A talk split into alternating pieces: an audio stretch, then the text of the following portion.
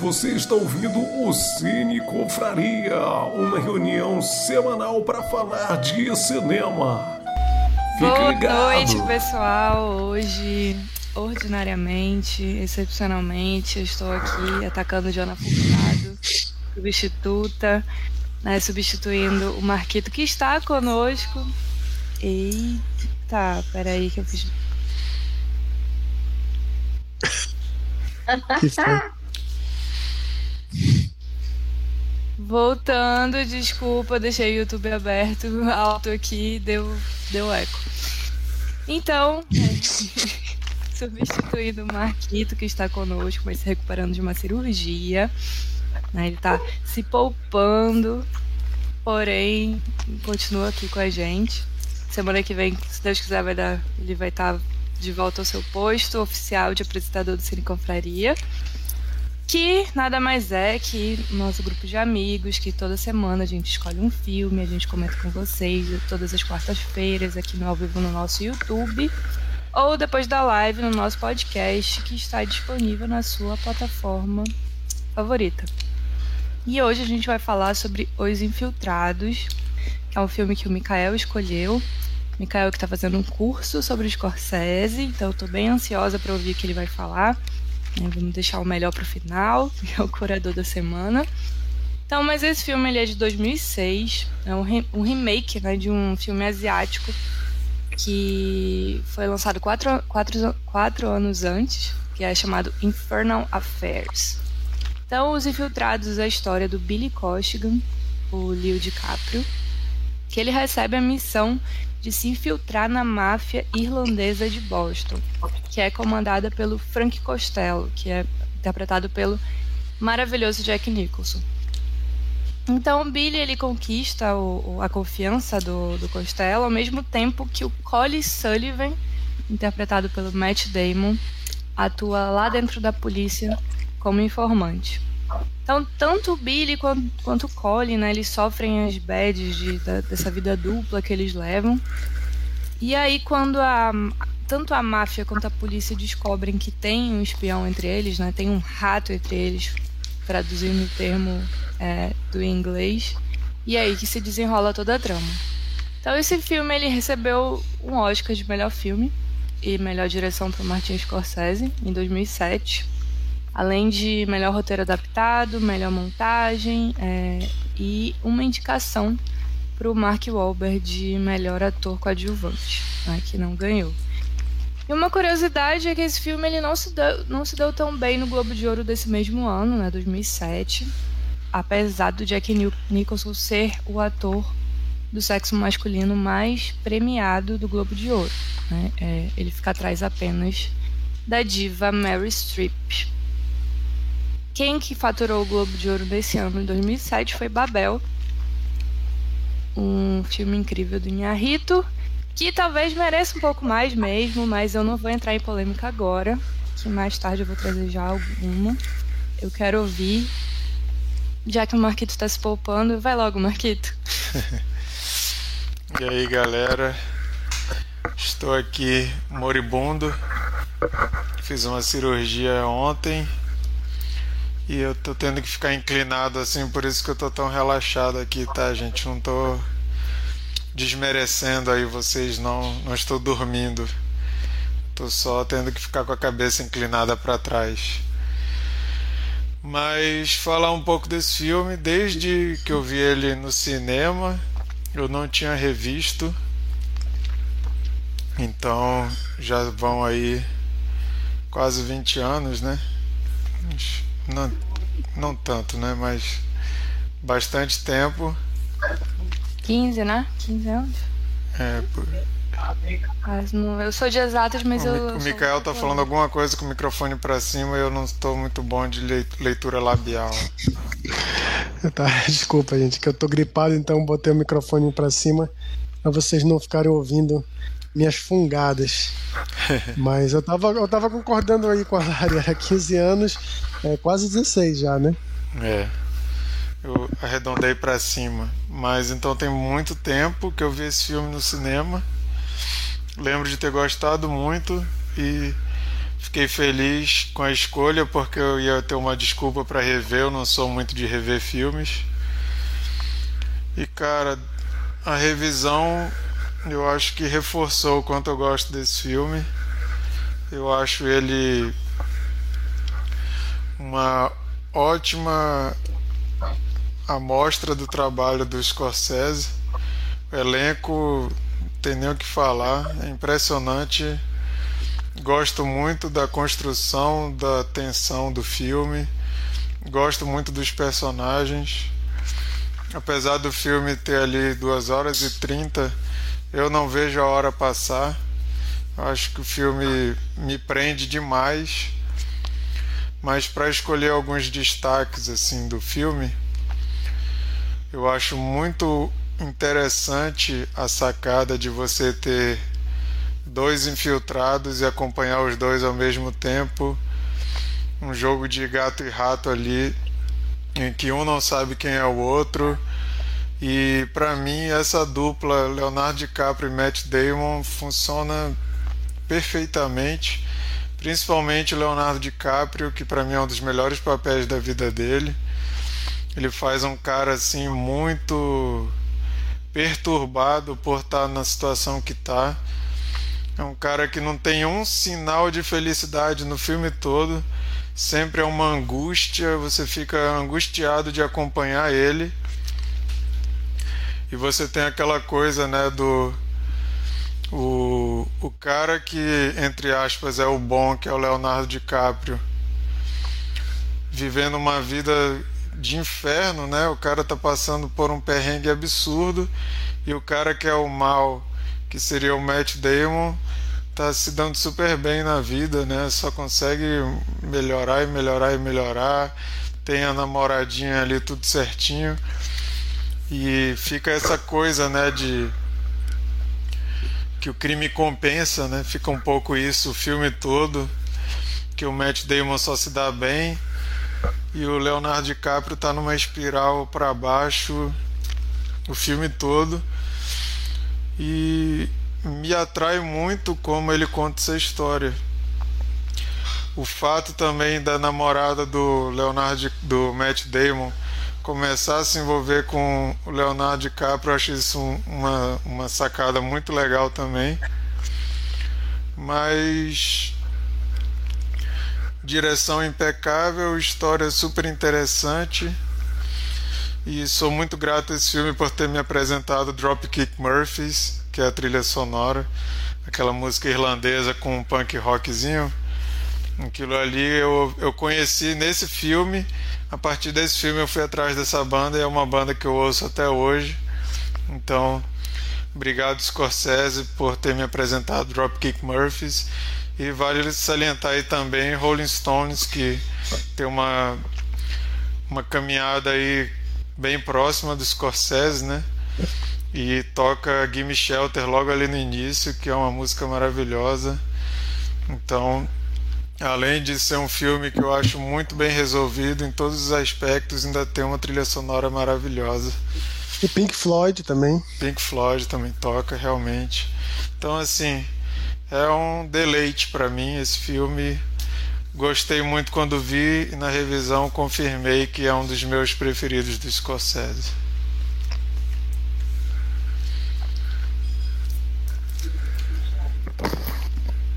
Beleza, então agora eu passo a palavra para o Chico falar o que, ele achou do filme. É... Boa noite. Eu já tinha visto esse filme há muito tempo atrás, assim, eu vi no cinema. É... Eu lembro que eu gostei do filme, mas não sei, assim, eu achei que com o tempo ele, ele melhorou para mim, assim. Eu acho que sei se hoje em dia eu tenho uma bagagem maior, né, para apreciar o cinema, mas ele melhorou muito para mim o filme. Eu já tinha achado ele bom, achei ele melhor ainda, assim. É, o elenco é sensacional, né? O pessoal comentou do, do, do Leonardo DiCaprio, né? Uma das melhores atuações dele. O problema do Leonardo DiCaprio é que nesse ano ele também fez Diamante de Sangue que, se eu não me engano, foi por esse filme que ele foi indicado ao Oscar. Não ganhou. É, né? No final ele foi ganhar por O Regresso, que, enfim, é uma atuação boa, mas não é minha favorita. Inclusive no Regresso eu prefiro a atuação do. Do. Do urso. Não, do urso não. Do. Tom Hardy. Tom Hardy, isso. Prefiro a atuação. Que também acho que foi indicado, mas enfim. É, como o pessoal falou, também tem uma trilha muito legal, né? Dropkick Murphys e tal. E, enfim, é um, é um filme puro Scorsese, é um filme muito. Né, filme de, de gangster, né, de máfia, e pô, o elenco sensacional, né, Jack Nicholson e, e tudo mais. E, enfim, ele tem ele tem muitas cenas assim bem legais, né, de jogo de câmera. É, cenas também que, que ele parece meio no ar, assim, né, nas perseguições. Tem muita fumaça. Até falei, olha só quanta fumaça. Até comentei com a Lara essas cenas da perseguição e tal. Dele, o, o Leonardo DiCaprio per, per, perseguindo o Matt Damon e tal. falei, cara, isso é, isso é muito legal. Isso é muito típico, né? É muito fakezão, mas é legal. Né? Aquela fumaça toda perseguindo. Com as luzes da e, noite, né? É, é, é muito bonito, né? Bem bonito. E eu acho que ele merece todas as indicações, todos os prêmios que ele teve, talvez até mais, ele poderia ter ganhado mais prêmios, assim, mas eh, pelo que eu pesquisei depois de 2007, realmente foi um ano que teve bons filmes lançados, assim, né? E essa cena aí, Chico, que tu comentou, é muito legal a sacada do, do Scorsese, né, de ter colocado os dois ratos com a roupa igual, né? Os dois estão de casaco preto, os dois estão de boné preto e aquela cena ali. E os dois de costa parecem até, né? Então, dependendo ali, tu fica sem saber quem tá perseguindo quem.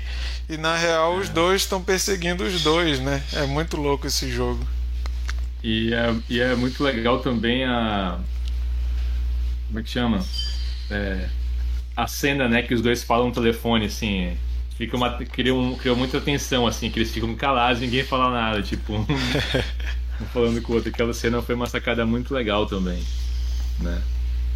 E eu não lembrava também daquela questão do, do outro infiltrado que tinha. Também esqueci disso. Tomei um e susto na hora. Foi uma surpresa na hora. Falei, eita, mas ele deu o endereço errado e tal. E, e aí falei, caraca, eu não lembrava disso, então foi legal, assim, né? E eu não sei se também na época quando eu fui, sei lá, eu não lembro com quem, que eu, com quem eu fui, se fui com muita gente, mas agora, tipo, que eu review, eu acompanhei bem o filme, assim, e como você falou, são duas horas e meia que você, não, pelo menos eu, não senti passar. Sim. Foi, foi uma experiência muito boa. Eu também não costumo rever filmes assim. Eu fiquei com, geralmente fico com preguiça de rever filme, mas esse foi um filme que valeu muito a pena. Assim, foi, foi bem legal. Ah, eu acho que eu tô. que eu revi filme pela, quarta vez. E eu não sei. Talvez. Eu, eu acho que eu gostava mais antes. Não sei, talvez. Enfim, eu, eu, eu, vou falar mais sobre isso quando eu trouxer a, a polêmica que a gente vai falar depois. É... Sheila, por favor, dá, faz o Pedro de Lara dessa, dessa conversa. eu preciso de você. Eu vou fazer mesmo. eu parei de assistir. Eu não fui até o final, não consegui continuar no filme, não me interessou. Eu achei ele caricato de cara.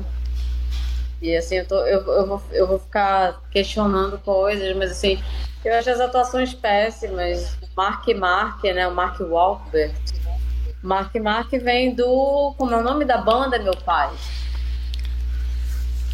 Ele, ele é irmão do cara do New Kids on the Block. É. Não, amigo. Ele estava no New Kids on the Block. E ele é Mark Mark do New Kids on the Block. Não, é o irmão dele. É, irmão dele, é o Donnie Wahlberg, que é o irmão dele. Mark Mark, ele... ele... tinha uma carreira solo.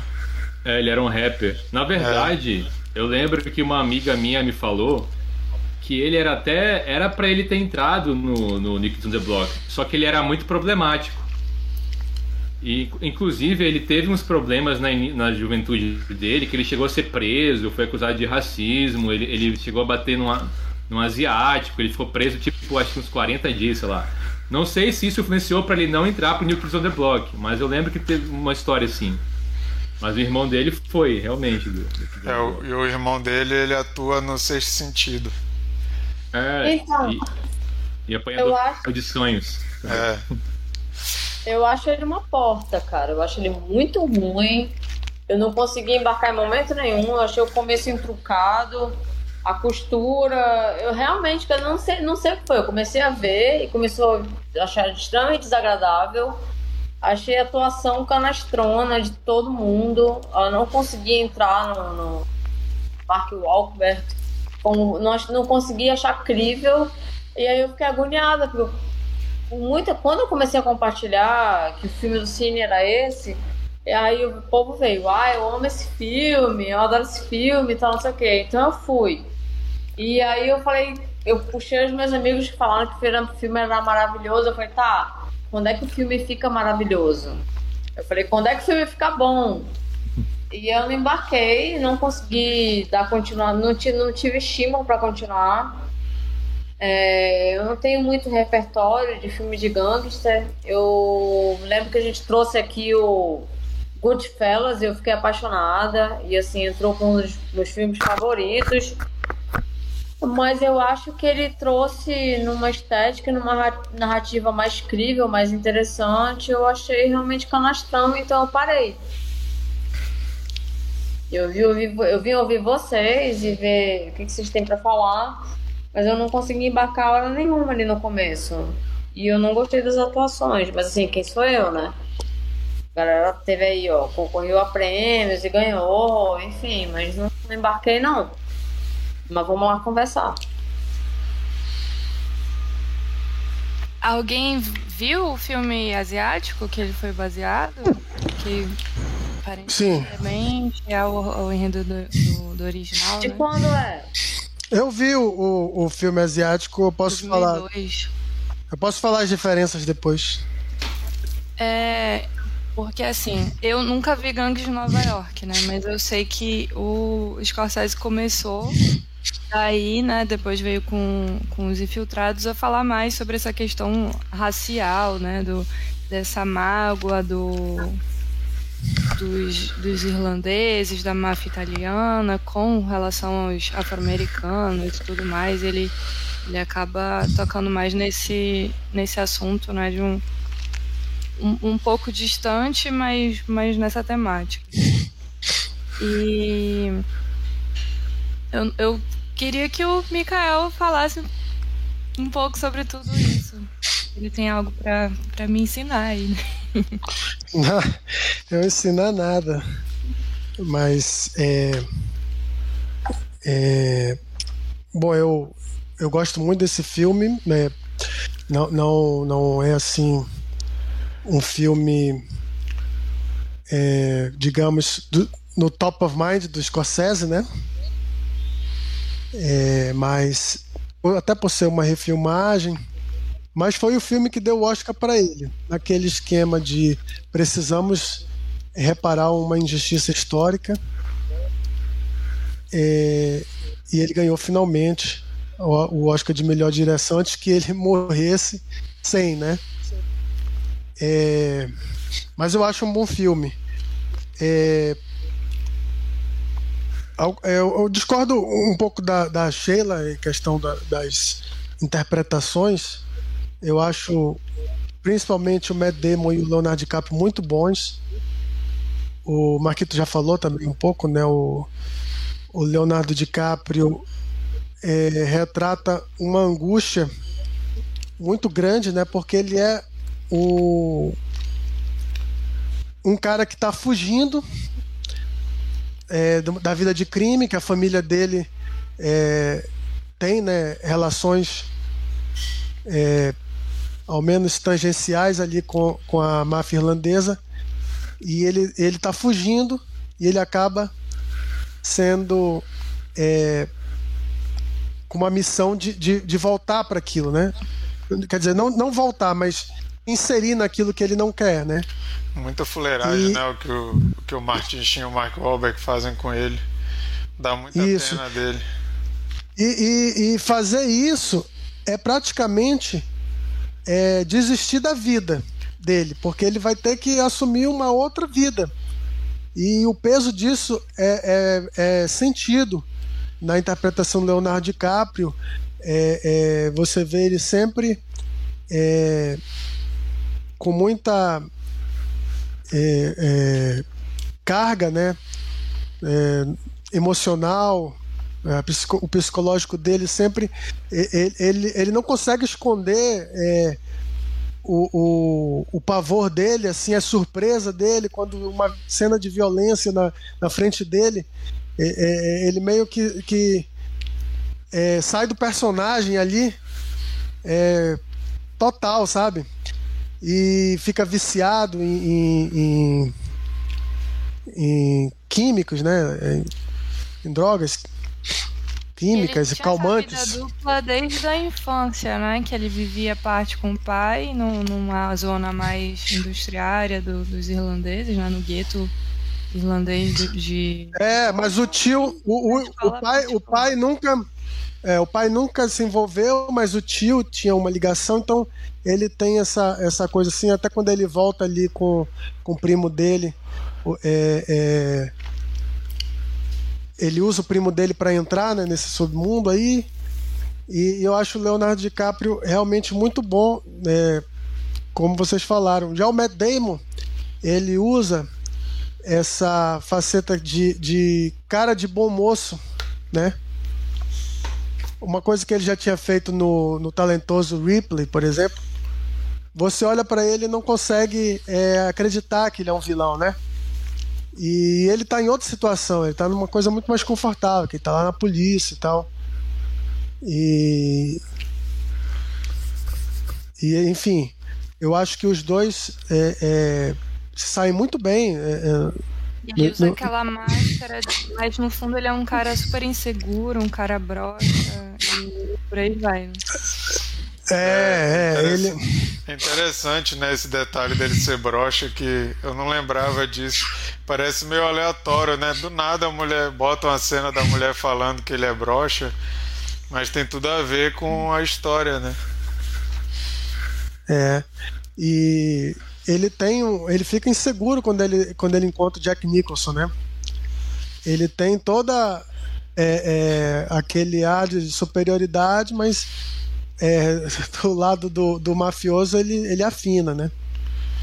É, ah, o elenco coadjuvante também não tenho nada o que dizer. É, não, não, vou destacar o Mark Wahlberg, mas eu acho que o Martin Sheen e o, o Alec Baldwin muito bons e o Jack Nicholson tá à vontade, né? O papel que ele gosta. É, Vera Farmiga, eu acho que o único papel feminino de destaque e ela brilha. Eu, eu lembro que eu não conhecia ela quando eu vi a primeira vez e, e foi talvez a, a, a, a, atriz que me saltou aos olhos. Disse, cara, essa atriz ela conseguiu é, é, estar pau a pau aí com esses atores consagrados, né? Bom, falando de direção, eu, eu acho que é, é, eu vou falar até. Eu, eu, eu revendo vários filmes do Scorsese, né? Esse ano. E vendo é, nessa sequência, eu acho que é um filme com pouca assinatura. Assinatura visual, digamos assim, né?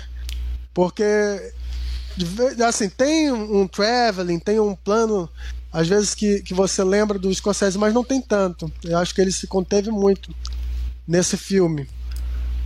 Lógico que tem algumas marcas, o Marquito já falou, da, da trilha sonora, é, que ele sempre utiliza é, rock, né? É, a questão religiosa lá do início. É, tem, tem, uma é. sequência maravilhosa esse lance da religião que o Jack Nicholson tá, diz que vai seguir os anjinhos lá naquela procissão. Aí do nada tem Isso. um quadro de Jesus e o cara taca o quadro de Jesus na cabeça do outro que está deitado, né? Aquela sequência ali é muito louca. É, e a questão da violência, que assim como bons companheiros, ele faz questão de mostrar de, de utilizar como uma forma de chocar mesmo o espectador de que isso aqui não é brincadeira, é, é, é máfia mesmo, né? As mortes foram as coisas que mais me chocaram na primeira vez que eu vi, porque são mortes muito repentinas, assim, tu não tá esperando. Na revisão já não tive mais isso, né? Porque eu já tava esperando.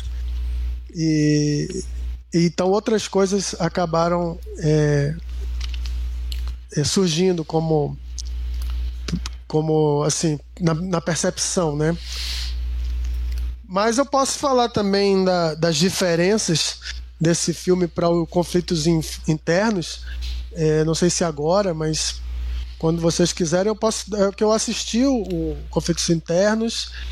É, na verdade, são é uma trilogia, né? Mas é, somente o primeiro é, é é base para esse filme. Por favor. Então, é, é a questão de, de ser um, uma refilmagem é sempre polêmica, né? Porque existe aquela história: o americano não gosta de ler legenda, então ele refilma os filmes é, para americano ver. E eu acho que sim, nesse caso é, por mais que eu seja fã do Scorsese, eu acho que tem um pouco disso. A história é praticamente a mesma, com algumas diferenças que eu vou falar para vocês agora. É, a primeira diferença, assim, mais clara, é a passagem de tempo. Porque no, no filme de Hong Kong é visível a passagem de tempo assim de 10 anos. E isso cria um peso maior porque são, é muito tempo de, da pessoa é, é, vivendo aquele, aquele papel, né? Dentro da máfia ou dentro da polícia. E nesse filme, você não tem muito indicativo de quanto tempo passou, mas certamente não foram 10 anos. Eu acho que foi no máximo um. não, não dá para saber, mas é pouco tempo, assim. Não, acho, é... que, acho que uns 5 anos, porque o menino ainda ficou preso um tempo. Saiu da cadeia, foi traficado. Não, é, não, é. Eu digo assim, depois do, do que ele sai da cadeia, lógico, né? Porque o tempo da cadeia dá para perceber, sim, que passou um tempo. Mas, assim, entre, entre a questão do, do. se fazendo a comparação, nesse quesito, o chinês sai melhor porque, é, porque isso agrega, né? Até para o personagem que que desenvolve, desenvolve né, é, esse peso do, da passagem de tempo. Até o próprio cinema pornô ele fica em Chinatown, né? No, nos infiltrados. É, mas eu não sei. É, o filme se passa em Boston, né? Ficou mas... tipo uma sátira. Ficou tipo uma sátira do original. Uma, uma paródia, na real. Assim, apesar de dele, dele pegar. Eu vi um, um vídeo curto no YouTube comparando os dois, né? É, apesar de, de ser uma refilmagem bem fiel de vários, vários pedaços, né, pelo que eu pude entender, essa, essa parte me pareceu uma paródia do, do filme original. É, não sei. Agora que tu falou, pode ser. Bom, outra diferença é a questão dos interesses românticos. No, no, no filme americano, só tem um, uma personagem, né? Que é a Vera Farmiga. E no, no filme de Hong Kong, cada personagem tem, tem o seu interesse amoroso, e aí o, o Scorsese, o roteirista William Monahan, resolveu condensar e ficou só um, mas acho que ficou muito bom. Que traz até um, um, um, pouco de. É, é, ela, né? É, entre a cruz e a espada, assim. Ela nem sabe que ela, que ela tá nessa, nesse jogo, mas ela acaba fazendo parte. Então acho que, que ficou bom. É... Achei meio psicose a cena do chuveiro, dele entrando no chuveiro. Ah, e, e ela, ela, ela fez, ela fez a, a senhora Bates, né? Então, coincidentemente. É, anos depois, na série Bates Motel. Bom, outra diferença é. Eu vou começar a dar spoiler, tá, gente? Mas todo mundo já, já, já deu o disclaimer no início, né? É... A motivação do Colin. Pegar o do notebook. Oi? A Lari, a Lari teve que carregar, carregar o notebook dela. O Colin, o personagem do Matt Damon, como a gente sabe, ele mata o, o chefão, né? Jack Nicholson, em dado momento do filme. E nesse filme americano, Os Infiltrados, ele mata porque ele descobre que o, o Frank é, é um infiltrado do FBI. No filme de Hong Kong não existe isso. É, a motivação dele é ambição, pura e simples. Ele, ele quer é, se safar, né? E simplesmente ele, ele decide fazer isso. Então ele, ele não tem essa essa questão da, da de até mesmo o Frank ser um infiltrado, né? Acaba no, no filme americano acaba sendo é, o infiltrado do infiltrado, né? Mas eu acho que não tem problema. É uma mudança que para mim não incomoda. É, os personagens no, no, no, no de Hong Kong eles têm mais profundidade, eu acho, do que o americano. E o filme, Mas... o filme original ele, ele é muito longo? Ele não, não ele o, o filme de, o, o filme original mesmo ele tem uma hora e 41 minutos, estou vendo aqui. Ele, ele é uma trilogia, né? Mas como eu falei, o segundo filme ele é uma prequel, né? Ele acontece antes dos eventos que a gente vê nesse filme. E o terceiro filme se passa depois. É aí que eu vou, vou falar do final. Porque no filme de Hong Kong, o personagem do Colin, né, o correspondente do Colin, não morre. E é por isso que tem um terceiro filme. É, eu acho que tá, aí tá a principal é, debate entre os fãs do filme de Hong Kong é, para essa refilmagem. Por quê? Porque no, no filme de, de conflitos internos, o, o vilão, né, o infiltrado da polícia, ele consegue se safar.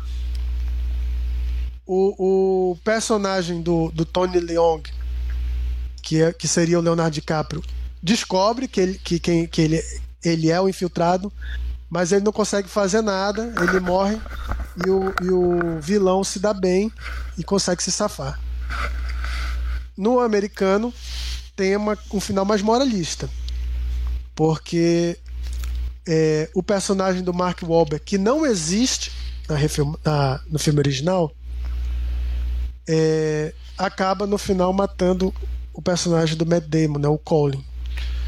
E, e aí esse é o ponto de discordância maior assim que eu vejo entre quem prefere conflitos internos ou não. A questão de ser moralista, é, vamos falar a verdade, o Scorsese ele tem sim é, todos os filmes dele, o mal nunca se dá bem, né? Ele sempre dá a volta do anzol, né?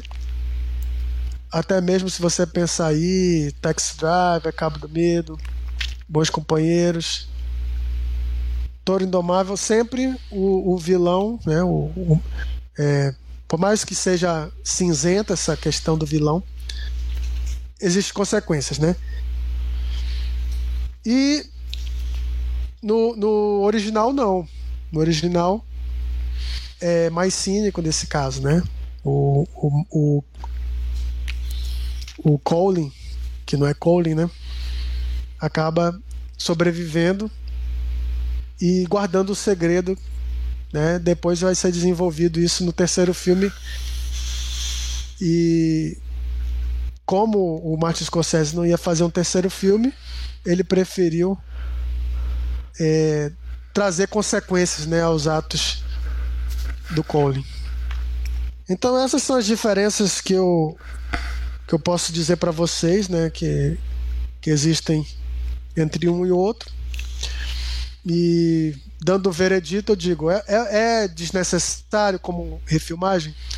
É, é, não, vamos dizer que sim, é desnecessário, mas sendo o, o Scorsese, sempre tem nuances é, interessantes e, e vale a pena. Eu acho que no final das contas foi bom esse filme ter sido feito. E acaba sendo uma experiência diferente ver um e ver outro. Cara, eu descobri que tem uma campanha, dizer, teve uma campanha no Kickstarter para remover a última cena do filme. Porque são várias pessoas frustradas que a última cena seja o rato. Ah, só o último plano mesmo, né? Ah. Ou é a cena toda? A Lari travou.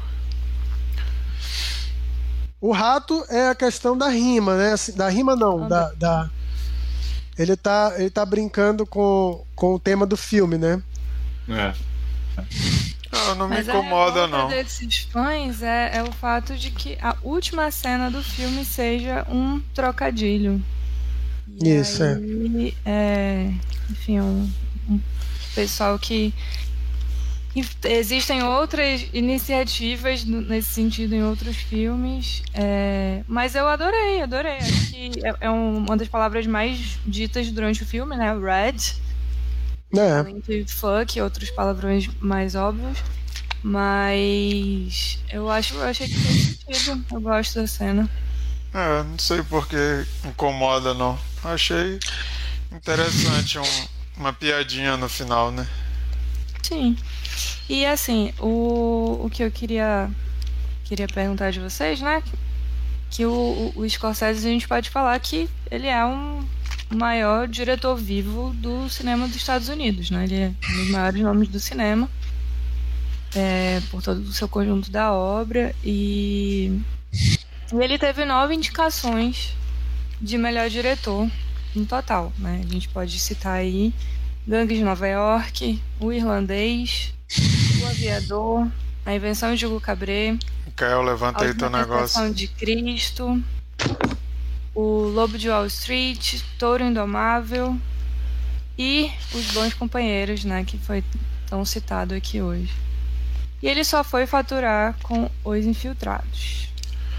Então, e vale citar também que Gangues de Nova York levou 10 indicações e nada de prêmio e o irlandês levou 10 indicações e nada de prêmio.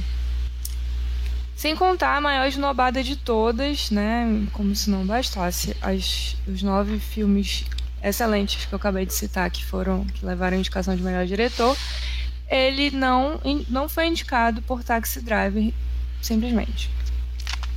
E assim, né? Como, como o Mikael falou, realmente de entre todos os filmes, toda essa, essa filmografia incrível, ele ter ganho o Oscar com Os Infiltrados, eu acho muito injusto. É... E aí eu queria que vocês falassem qual é o seu filme favorito do Scorsese e qual é o seu menos favorito. Ou que você não gostou, você odeia, enfim, e por quê. Marquito. Bom, eu não vi todos, né? Tem muito filme dele. Tava olhando aqui no IMDB. Tem 40 entradas de filmes, né?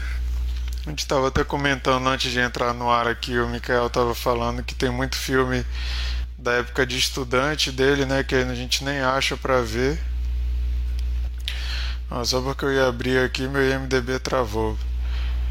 Mas... O Thiago Fonte está falando que hoje a gente tem a participação do Ken Humano. Ah, é depois da, depois da minha harmonização facial, estou aqui. vocês só vão ver o resultado depois. Mas é, a gente estava falando um pouquinho antes de entrar no ar.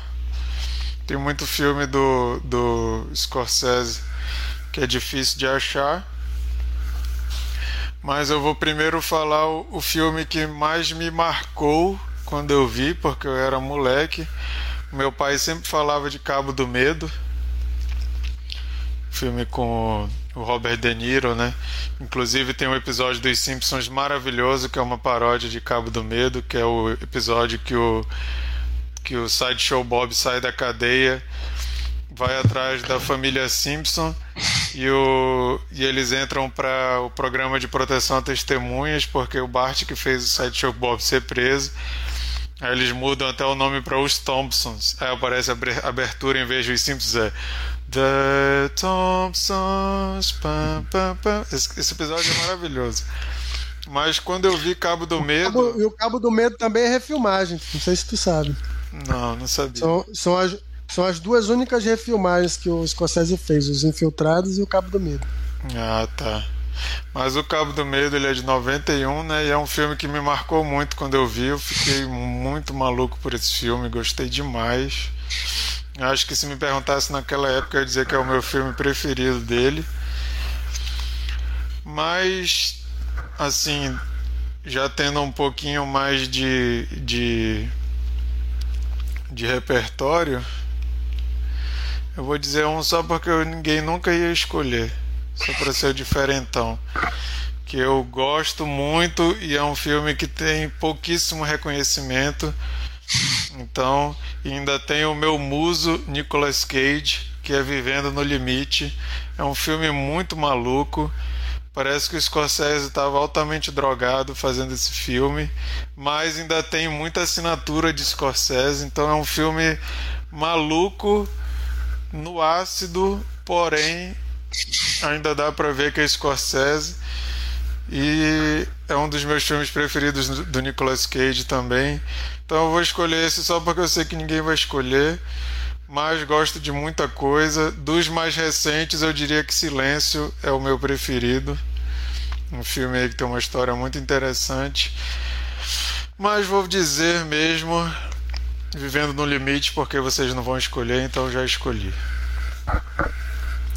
Ah, faltou falar o menos preferido, né? Menos preferido. Será que eu tenho algum menos preferido do Scorsese? É, eu vou ficar devendo o menos preferido, viu? Ainda não vi um filme do Scorsese que eu posso dizer assim que eu não gostei. E agora na lata, sem dizer o motivo, qual que é o seu filme de gangster favorito? Poderoso Chefão. Beleza. Ou tinha que Micael, ser do Scorsese? Fala pra gente. Não, qualquer um. Ah, tá. Micael, é... favorito e menos favorito do Scorsese. É, é, como, como filme favorito, primeiro eu vou dizer o seguinte, que o Scorsese, ele perde é, o Oscar de melhor diretor duas vezes para atores que estavam dirigindo, né? E eu acho que isso são duas grandes injustiças. Em, em 80, né, ele, ele perde para o Robert Redford, né, quando ele fez Toro Indomável. Ele merecia e o Robert Redford ganha por Gente Como a Gente. E em 90, de novo, ele, ele faz o, os Bons Companheiros e perde para o Kevin Costner, né, fazendo a Dança com Lobos. Então, eu acho que ele já deveria ter dois Oscars quando ele chegou os infiltrados, não tinha nenhum. Então acabou precisando mesmo ganhar por os infiltrados, porque já estava feio para academia, né?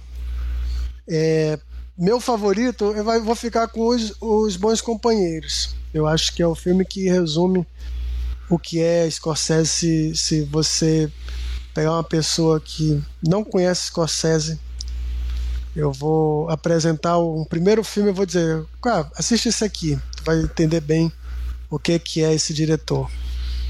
E né, nem preciso falar muito porque a gente já fez um programa sobre ele. Agora o meu menos favorito, Kundum. Não sei se vocês já viram, um filme de 97. Ele teve muito problema para fazer, é um filme é, de Dalai Lama e tal. Eu lembro de, de ter visto, eu até rever agora que eu estou fazendo esse curso, né? E eu lembro de ter achado chatíssimo quando eu vi há, há uns anos atrás, então vou rever agora para saber se eu consigo ver, porque da minha primeira vista foi muito chato. Mas se vocês não viram... favorito de todos os tempos é Os Bons Companheiros? Ah, não, eu, eu, eu acho também que os, o Poderoso Chefão é, é como como não só como filme de gangster, mas como cinema mesmo. Acho que é um dos melhores filmes do cinema. Então concordo com o Marquito. O meu favorito dele é um filme que. É, cara, eu gostei muito de Taxi Driver, mas eu vou escolher O Aviador. Porque me marcou demais, eu assisti muitas vezes. E eu acho incrível a história do Howard Hughes. E, e o meu menos favorito, sempre com Leonardo DiCaprio, que é um dos meus atores favoritos, junto com o Jack Nicholson, né? E o meu menos favorito é O Lobo de Wall Street. Eu não gosto desse filme. Sério? Tenho questões com filmes que tem pessoas usando drogas explicitamente. Eu acho muito leso, muito leso. É um filme que eu não, não suporto. Eu fiz um esforço pra terminar de assistir. É... Mas o meu filme de gangster favorito da vida é Pulp Fiction. Legal. Gosto muito do, do Poderoso Chefão, mas eu gosto mais de Pulp Fiction. Chico, filme favorito e menos favorito do Scorsese e filme de gangster favorito. Putz, filme favorito, eu não sei qual falar realmente. Tem muitos filmes novos dele, novos não, os últimos filmes eu não assisti tantos assim. É, então acho que é essa do meu filme favorito não vou saber responder. Agora, de um dos filmes que eu vi, que eu lembro que eu não gostei tanto, não é um filme ruim, eu só não gostei tanto. É Ilha do Medo. Tipo, chegou o final e ele falou: Ah, bacana, mas não achei nada demais. E. Filme de gangster favorito, eu também não me lembro agora. mas vou citar um que eu lembro que eu gostei bastante, mas eu assisti há muito tempo também, que é aquele Jogos, Trapaças e Dois Canos Fumegantes. Que é do. Ah, é, é massa, massa que é do. Guy Ritchie. Guy Ritchie. Guy Ritchie, isso mesmo. Filmaço mesmo. Bem divertido. E tem Snatch também que você gosta, né? Uhum. Também é, do Guy Ritchie. É. Show. Sheila, você, se tem algum filme, um highlight do Scorsese, um, um que você não gostou, a gente já sabe. E qual é o seu filme de gangster favorito? Gente, cheguei em casa. Vocês viram aí, né? Fiz uma saga descendo do trabalho pra cá. Chegou sem salva. Cheguei, tô em casa. É... Taxi Driver, né? Acho fantástico, acho, enfim, acho icônico. E aí já tem o meu não favorito, que é esse. É...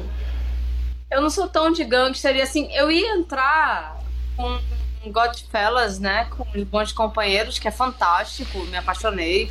Não estava preparada para o filme, porque não é muito minha linha ali. Mas aí a Lari relembrou Pulp Fiction, que é um filme de gangster. E é um máfia. E é, um, é uma máfia, é um puta filme. Mas eu ainda assim, né, né pelo, pelo, pelo montante né, da entrega, eu vou ficar com os companheiros. Mas e falando, muito bem lembrado por Fiction. Falando de Tarantino, né? Tem o Cães Indomáveis também, que é Sim. incrível e é um. Cães de aluguel. Cães de aluguel. Cães, de é. Cães Indomáveis, de onde tirei isso? Cães, Cães de aluguel. Indomável, higiene de aluguel. o, cães, o Cães de Aluguel é um filme impressionante com um elenco maravilhoso também. É um filme também que me marcou pra caramba quando eu era moleque. Cara, como não não te marcar todo aquele sangue, toda aquela violência Eu era viciado na cena do cara arrancando a orelha do outro, dançando Stuck in the middle with you. A gente vê a psicopatia da pessoa nesses detalhes.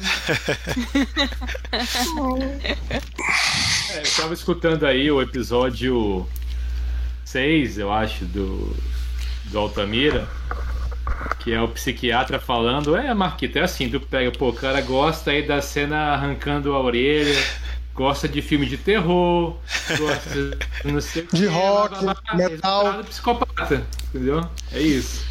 Amigo, se você for suspeito de um é. crime, tu já tá preso, tá? Porém, na tua casa já era. Tô lascado, né? Tá. Inclusive vai passar esse vídeo na, no tribunal. Eu Ah, adorava aquela cena dele matéria- cortando a orelha. Isso aí com certeza vai, vai ser usado quando forem fazer a reportagem do Fantástico. Adora livros da Dark Side, entendeu? Vai, vai É. acumulando. Vamos fazer a rodada do, do filme favorito? Ou do- da cena favorita A cena. do filme? O filme já foi, né? Essa eu vou pular, hein? Fala a pior cena, então. Não, não nem, fui tão longe assim. Nem fui tão longe assim. Eu vou pular essa pesquisa. Real. Então manda logo a tua nota, Sheila, contigo. Cara, eu não posso dar nota. Eu não vi o filme direito. Eu Vou me abster da cena favorita, vou me abster da nota. Não tenho condição de dar nota. Eu não vi o filme direito. É injusto. Vai Glória pirizar mesmo. Tudo bem. Vou. Chico, cena favorita e nota. Putz, cena favorita. Assim, eu acho muito legal a cena que eu falei, né, da perseguição. Mas eu acho que a cena que eu fiquei assim, caralho, foi a do telefone entre os dois, assim. Ficou um calado falando com o outro. Eu achei aquela cena, putz, foi um ápice assim, bem legal pra mim. E minha nota pro filme, eu dou um 9, fácil. Marquito. A minha cena favorita, porque eu acho ela muito bem construída, a tensão dela é genial. Porque a gente não sabe, né, quem que vai avisar quem, quem que vai chegar, o que, vai acontecer. Mas a cena que o que o DiCaprio chama o, o Martin Sheen para ir lá no prédio. Aí o Matt Damon fica sabendo, aí liga para os outros, aí chega lá a polícia, chega mafioso e aquela agonia toda quando o Leonardo DiCaprio tá chegando, o corpo cai na frente dele, aquela cena eu acho muito massa. Construção da cena perfeita, melhor impossível. Para mim aquilo ali é Quando ele tá fingindo que tá chegando, né? Que ele É. já tava lá em cima. Ele desceu e tá chegando de novo, aí o corpo cai na frente dele e fica todo mundo, a polícia lá, né? Peraí, caiu alguém aqui, aquela confusão toda. Nossa, essa cena é maravilhosa. E minha nota é A 9 edição também. Não deixa, a edição não deixa a gente respirar, né? É. Ritmo muito doido. Incrível. Essa é a minha cena favorita também. E a minha nota eu vou de 9 também. Mikael. A minha, a minha cena. A minha cena vai ser a da perseguição que o, o Chico já falou. É, quando é, o DiCaprio começa a perseguir o Matt Damon. É, uma perseguição a pé, né? Saindo do cinema. E o Marquito já falou também da como eles espelham né, o figurino. E acho muito bem montado, né? Thelma Schumacher, montadora do, do Scorsese, parceira de anos, e muito bem dirigida também, é, porque você fica tenso, não só é, é, que pode acontecer, mas só de, de um ver o outro, né? Porque você quer que o, que o DiCaprio veja o rosto do Matt Damon ali, né? Pelo menos ele consiga ver, né? E, e como é, vocês já falaram, é, é, é, ele utiliza a sombra, a fumaça, tudo isso para dificultar. E, e, e, tem um momento que ficam os reflexos dos dois, assim, num, num vitral, assim, que é lindíssimo, porque é, é, essa parte aí é como se se com, com, uma imagem ele esteja é, mostrando é, o que é ser é, é, estar né, infiltrado ali. As duas imagens sendo E é tudo pedaços, fragmentado, assim, né? fragmentados. Então, Muito massa. Pra mim vai ser essa cena. E minha nota também vai ser 9, não vou, não vou é, destoar. Perfeito 9, então. Essa tá fácil. O... Facilitou, facilitou pro Bernardo fazer a arte. A gente tem a participação também aqui no chat é, do Tiago Cabeça falando. Cheguei na hora que a Sheila problematiza e esculacha o filme. Não, atrasou. Você tá usando filtro de Voldemort. Ah, eu tô de Voldemort hoje. É, e o Mikael Madison falou. Michael Madison, sorry. Falou que ele ficou estigmatizado com essa cena da orelha. As pessoas achavam que ele realmente fosse escroto daquele jeito. Tal qual o Doris de Mulheres Apaixonadas que batia nos seus avós. Levava porrada na rua também. Só lembro.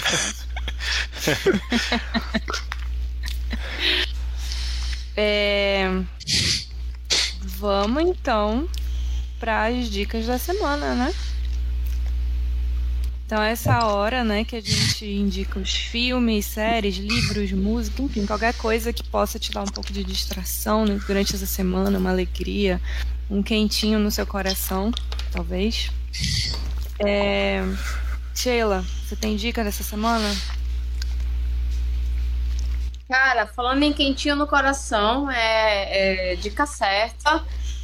Tá no Netflix já uma nova temporada de Amor no Espectro, que eu já indiquei aqui. Até hoje a gente tem duas temporadas que foram na Austrália, e essa é a temporada americana. Amor no Espectro, para quem não conhece, é um reality que traz. a- a- acompanha pessoas que têm autismo em espectros diferentes, né? Em, em- em graus diferentes de autismo. ah, no momento em que elas estão em busca de um parceiro, né? E, quer, e vão se relacionar e tudo mais. Então eu já trouxe aqui como referência Amor no Espectro nas primeiras duas edições e agora tá no ar a edição americana.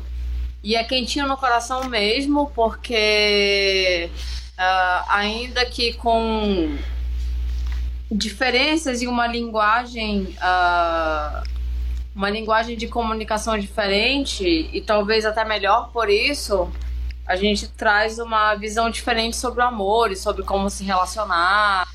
E ainda que assim é- e as me- algumas semelhanças com a gente algumas mesmas inseguranças alguns mesmos medos.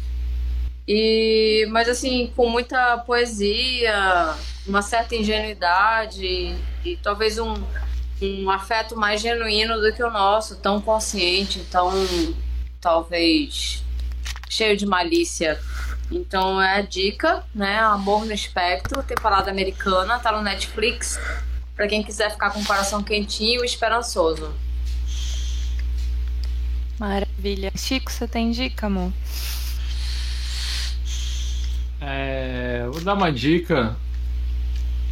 Assim, né? Quando eu era mais novo, Oasis era das minhas bandas favoritas, assim. Quando eu era mais novo, né? Oasis, Smashing Pumpkins, Radiohead, enfim. E, bom, tem um tempo que a banda acabou, né? E o Noel e o Liam seguiram carreiras solos e tal. Eu sempre achei bacana, assim, mas nada assim muito legal, até porque eu sentia mais falta assim de guitarra e solos e tal. Eu sou um cara dos anos 90, eu sinto falta de essas guitarradas aí mais pesadas e tal. Não que o Oasis fosse uma banda de rock pesada, né? Mas enfim, eu escutei o novo disco do Liam, que foi lançado há pouco tempo, e achei bem legal. Achei que foi uma evolução aí dos últimos discos solos dele, que eu achei bacana. Mas não sei, talvez eu ouse dizer que eu acho que esse talvez tenha sido o melhor disco solo aí dos irmãos Gallagher. Assim. Não sei se significa alguma coisa, mas eu achei. Então acho que um Tu não novo- é, Oi? tu tu não és o primeiro a dar essa dica. Um amigo também me indicou bastante o álbum, me apresentou uma faixa que eu fiquei até um pouco surpresa, eu reconheci a voz, mas eu gostei da faixa. Eu acho que não é só tu, não. Eu acho que talvez seja realmente um radarzinho ali pra, pra consumir. É, não. É, tá bem legal, tá bem legal. Essa é a minha dica. Mikael, você tem dica? Sim, é, é, eu jamais me imaginei dando essa dica, mas eu vou dar. É, no Disney Plus estreou Tico e Teco, Defensores da Lei. É, e eu vou dizer para vocês que eu botei lá para os meus filhos, eu não ia nem assistir, eu, ia dar play e ia fazer outra coisa. E eu não consegui. Eu fiquei no sofá, fiquei, fiquei. Cara. Todo mundo falando bem isso daí, eu tô afim. Cara. Eu vi é, ontem. Metalinguagem na veia. E para quem gosta de uma cilada para Roger Rabbit, aquela coisa de, de, de dos, dos, desenhos animados como é, atores, né? Que estão fazendo um trabalho, né? Cara, é, cai, caiu como uma luva. E tem toda uma gama de referências, mas nenhum momento soa forçado, gratuito. Tudo que o Space Jam 2 queria ser e não foi. Exatamente. E, e chegou e chegou despretensiosamente aí e virou sucesso. Tem muita, tem muita piada muito bem bolada, com inclusive piadas zoando, piadas zoando as animações de 3D dos anos 2000. Essa piada eu ri pra caramba. É mesmo, é mesmo. Tem muita coisa e, e, e eles misturam, né? O Tico fica. É, Ele faz uma cirurgia é, para virar 3D. É. e o Teco numa animação tradicional. Muito, muito massa. Muito e, legal. E, né, não vou nem falar das, das piadas porque vocês têm que assistir, pô, é muito engraçado. Muita piada pra, pra, pra gente, adulta, né? Assim, meu, que meus filhos nem, nem entenderam, mas eles curtiram também do mesmo jeito. É muito Pessoal legal. do chat aí, Thiago 1, Thiago 2, Thiago 3, todos os Thiagos presentes na sala, por favor, compartilhem aí suas dicas com a gente também, o que vocês assistiram essa semana que foi legal. Enquanto vocês estão digitando aí, o Marquito vai dar a dica da semana dele. A minha dica é uma série, se eu não me engano, acabou semana passada. Micael, levanta teu microfone aí, por favor. É Shining Girls, da Apple TV Plus, que é uma série da Elizabeth Moss, né, que é do Handmaid's Tale ela fez essa série que inclusive ela dirige alguns episódios, que é com ela, o Wagner Moura e aquele brother que fez o Billy Elliot, esqueci o nome dele agora. Mas é um, é um thriller, né? Eu fui ver sem saber quase nada, não vi nem trailer, mas só de ser a dupla Elizabeth Moss e Wagner Moura eu já quis ver, né? Uma série estrelando Wagner Moura, uma série importante assim, né? E é uma minissérie, né? Então, quem gosta de minissérie que não vai ter que ficar indo atrás de outras temporadas, pode ir nessa. Se você gosta de thriller, eu recomendo você ir sem saber muito da história. Mas é basicamente o começo é Elizabeth Moss chegando no trabalho e ela não reconhece nada que está acontecendo na sala dela o lugar que ela senta parece que mudou, a disposição na mesa dela mudou e ela chega em casa e ela acha que ela está na casa errada, super confusa. E ela trabalha no jornal onde o Wagner Moura é um dos jornalistas. E ele começa a fazer uma matéria sobre um, um assassinato e ela começa a ter alguns algumas lembranças que ela acha que tem a ver com assassinato e começa a virar uma dupla, né? O Wagner Moura e ela tentando solucionar esse esse caso. Só que é muito mais louco do que isso e se eu der qualquer fala aqui pode parecer um spoiler, eu acho que a experiência é melhor sem saber muitos detalhes. Mas eu achei a história tão interessante que eu tô a fim de ler o livro, inspirado num livro. Já vi gente falar que o livro é melhor, né? Sempre, né? Mas eu, eu fiquei interessado em ler o livro. Vai ser a segunda vez que eu fiz isso, né? Que eu fiz isso com Estação 11. Depois que eu vi a minissérie na Netflix, eu comprei o livro. Eu tô para comprar o do Shining Girls também, porque achei muito interessante a, a história. Tem gente que achou muito confuso, tem gente que achou que a história podia ser mais bem contada. Eu confesso que gostei, gostei do resultado, indico. Acho que são oito ou dez episódios. Então é uma boa série aí para entrar. É muito legal que o Wagner Moura ele, quer dizer, é meio bagunçado, né? Porque o nome dele é Dan Velasquez. Aí dá a entender que ele fala espanhol, mas em algumas cenas ele fala em português com o filho dele. Não sei se ele confundiu, não sei se ele esqueceu que era para ele falar espanhol, ou se quiseram fazer que ele é um brasileiro filho de espanhóis ou de sei lá o que. Mas tem hora que ele fala em português e tu fica, ah, falou português. E tem uma, uma, um episódio todinho que ele passa o episódio todo com a camisa dos mutantes, que é maravilhoso. Caramba, que massa, e tá com a blusa dos mutantes.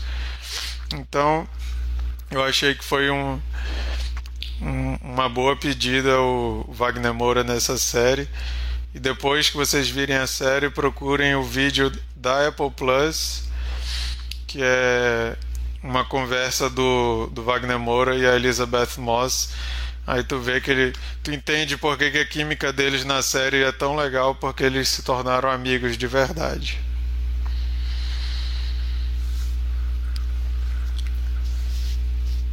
O Thiago Cabeça mandou aqui. Se eu falar para vocês que Attack on Titan é uma das obras contemporâneas mais bem feitas da atualidade, eu forço muito a barra? Quem for preconceituoso de anime tá perdendo uma obra que começou a ser escrita sete anos antes de sair oficialmente. O anime começou em 2013 e termina no ano que vem em quatro temporadas. Ficou aí a dica.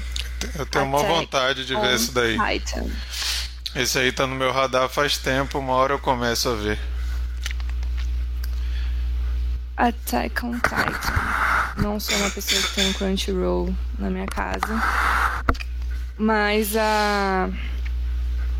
A série que o Marquito indicou também tá na minha lista. Eu só preciso terminar de ver Silicon Valley, que a gente tá numa espiral totalmente viciada. A gente precisa terminar. A gente não vai conseguir é, continuar as nossas vidas enquanto não terminar. É... Pessoal, então chegamos na famigerada hora. Tu deu tua dica? Não, não tenho. Eu preciso terminar a Silicon Valley, não Ah, vejo mais tá. nada. Eu quero dizer que a dica do Marquito, o começo dela foi um déjà vu fudido, tá? De onde? No começo da dica eu, teve um déjà, eu tive um déjà vu. Ah, um real. Ah, sim. Foi um real. O começo da fala do Marquito, eu falei, caralho, eu já vi isso antes. Provavelmente foi alguma outra dica que ele deu parecida. Não, Esse, não, esse, foi igualzinho. esse teu comentário tem a ver, inclusive, com Shining Girls. Assistam Shining Girls para entender o comentário da Sheila. Né? Ou será que É você igualzinho. começou a lembrar das coisas agora? E... Não, amigo, foi igualzinho. Foi the same. Ele começou a falar, eu falei, ei, caralho. Deu falha na Matrix. Falha na matriz. Tem que melhorar o, o vocabulário dele, variar mais. Ó. Ou o meu chip de ruptura. rindo, tadinho. Ou então o meu chip de ruptura tá danificado. Essa outra que eu ainda não terminei. Amiga. Então é isso. Também tá na minha lista. A gente viu dois, três episódios já, né, amor? Tamo- tamo- É, tamo- por aí. Continua, gente. Vale muito a pena. Ó, vou, vou roubar o, o tempo da Lari só para um pequeno disclaimer. Essa temporada até agora de Stranger Things está maravilhosa. Termina mês que vem. Todos falam. Tô assistindo, bem devagar, mas tô. Inclusive, eu vou assistir o final do segundo episódio que eu tô vendo. Eu parei, quase sem confraria, agora eu vou assistir. Vale a pena, tá muito legal. E então vamos lá para vamos saber qual que é o filme que a gente vai assistir e comentar na semana que vem. Aqui nesse mesmo bate-canal, já com o nosso apresentador oficial de volta. Sheila, fala para nós. Então, gente, eu, eu tava na ideia de propor mais um, mais um exercício cinematográfico na corda do nosso amigo Bernardo, que não tá aqui hoje. Mas eu tava com medo de estragar, né? Estragar meu, meu patrimônio afetivo. Ia ser Assassinos por Natureza, mas eu fiquei com medo de rever e, e achei ela adolescente me dar uma trollada e eu ficar, meu Deus, que filme ruim. E eu tava conversando com o B e eu lembrei de um filme nacional que na época ele realmente eu vi no cinema, não sei se vocês todos viram. Eu creio que sim. E aí eu, eu lembrei desse filme, que tem um formato não usual, uma linguagem meio que videoclipe. Uh, ele realmente é uma, é, é uma identidade nova dentro do cinema brasileiro. E aí eu me lembro de coisas boas, de uma impressão muito boa, e eu quero revê-lo. Chama Dois Coelhos. Eu não sei se vocês já viram. Acho que eu vi no cinema esse. Pois é. Então a gente vai... assistir. Vi, vi no a cinema gente... e, e não lembro não lembro se é bom. eu me lembro de trechos, eu lembro de ter ficado impressionada com o formato. Era um formato ousado e era um formato ousado em termos de cinemacional, né? Ele é de 2012, eu pensei que fizesse mais tempo, mas não, é 2012. E aí eu tô muito afim de rever para tirar esses cheques, né? E até para trazer o cinema nacional de volta aqui. Faz tempo que a gente não bota um negocinho. E por que não trazer uma linguagem diferentona? Eu já ia fazer uma linguagem diferentona com Assassino por Natureza, mas resolvi preservar minha memória afetiva, deixar ele quietinho ali da minha adolescência. E aí vamos de dois coelhos. Cabeça comentou: dois coelhos ao Scott Pilgrim brasileiro. Gente, então fica o meu apelo aqui. Quem tiver uma senha do Telecine para me emprestar para eu assistir Dois Coelhos, está disponível Amigo... no Telecine. Amigo, quem é Scott Pilgrim? Pelo amor de Deus, me ajuda. Não... É porque eu sou burrona nesses rolês. Dá um filme aí, cabeça. Scott Pilgrim é um, é um quadrinho que fez muito sucesso e fizeram um filme. E o visual dele é todo de estilo videogame. Assiste, é muito maravilhoso. É muito é bom. bem divertido. O quadrinho é melhor, é melhor, mas o filme é, é bem competente. É, o filme, o filme conseguiu corresponder à linguagem que merecia no cinema, né? E assim, Michael né? Sarah gente... faz ele mesmo, mas ele tá muito bem no papel. Não, e tá assim, muito né? bem é o Kieran Culkin. Ele tá muito a bem. gente tem a Alessandra Negrini, super gostosa, que todos gostam, vale sempre a pena a gente ver. Eu nem então, lembrava é que era com ela o filme. Não, amigo, a Alessandra Negrini gostosíssima. Vale a pena só por isso, assim. Só pra gente. Maravilhosa. 70 anos de idade, com carinha de 15. A gente tirou uma foto com ela no show do Radiohead. Sério? E aí, gostosa mesmo? É, ela parece ser nova, assim. Bonita. É, Ô, assim, gente, é... parece, parece ser nova é uma coisa, chamar de gostosa é outra. Entra numa decisão aí de casal, não tem problema não, assim, ela foi falar com ela. Falaram, ah, vou tirar uma foto. E ela falou, ah, vamos tirar. Aí eu cheguei, opa, beleza. Ela ficou meio assim pra mim. Mas tirou a foto sorrindo e tal. Aí eu falei, é, é. Desculpa, desculpa por ser homem, sei lá. então é isso, pessoal. Muito obrigada pela conversa de hoje. Termino a minha participação especial por aqui, esperando contribuir mais vezes nesse papel de host apresentadora. Mas semana que vem Marquito sai de volta, eu espero. E a gente se encontra para ver, é, para comentar sobre dois coelhos do filme da Sheila. É Olha, Marquinhos, nosso ex-patrão, que ele não gosta, a gente tá trocando essa terminação aí. Marquinhos Confrade. ele tá querendo rir. Eu não tô conseguindo rir com esse esparadrapo na minha cara. Mas é o ex-patrão, é Marquito só. Falou, gente. Boa Valeu, noite. gente. Tchau, gente. Valeu, pessoal. Beijo. Boa noite.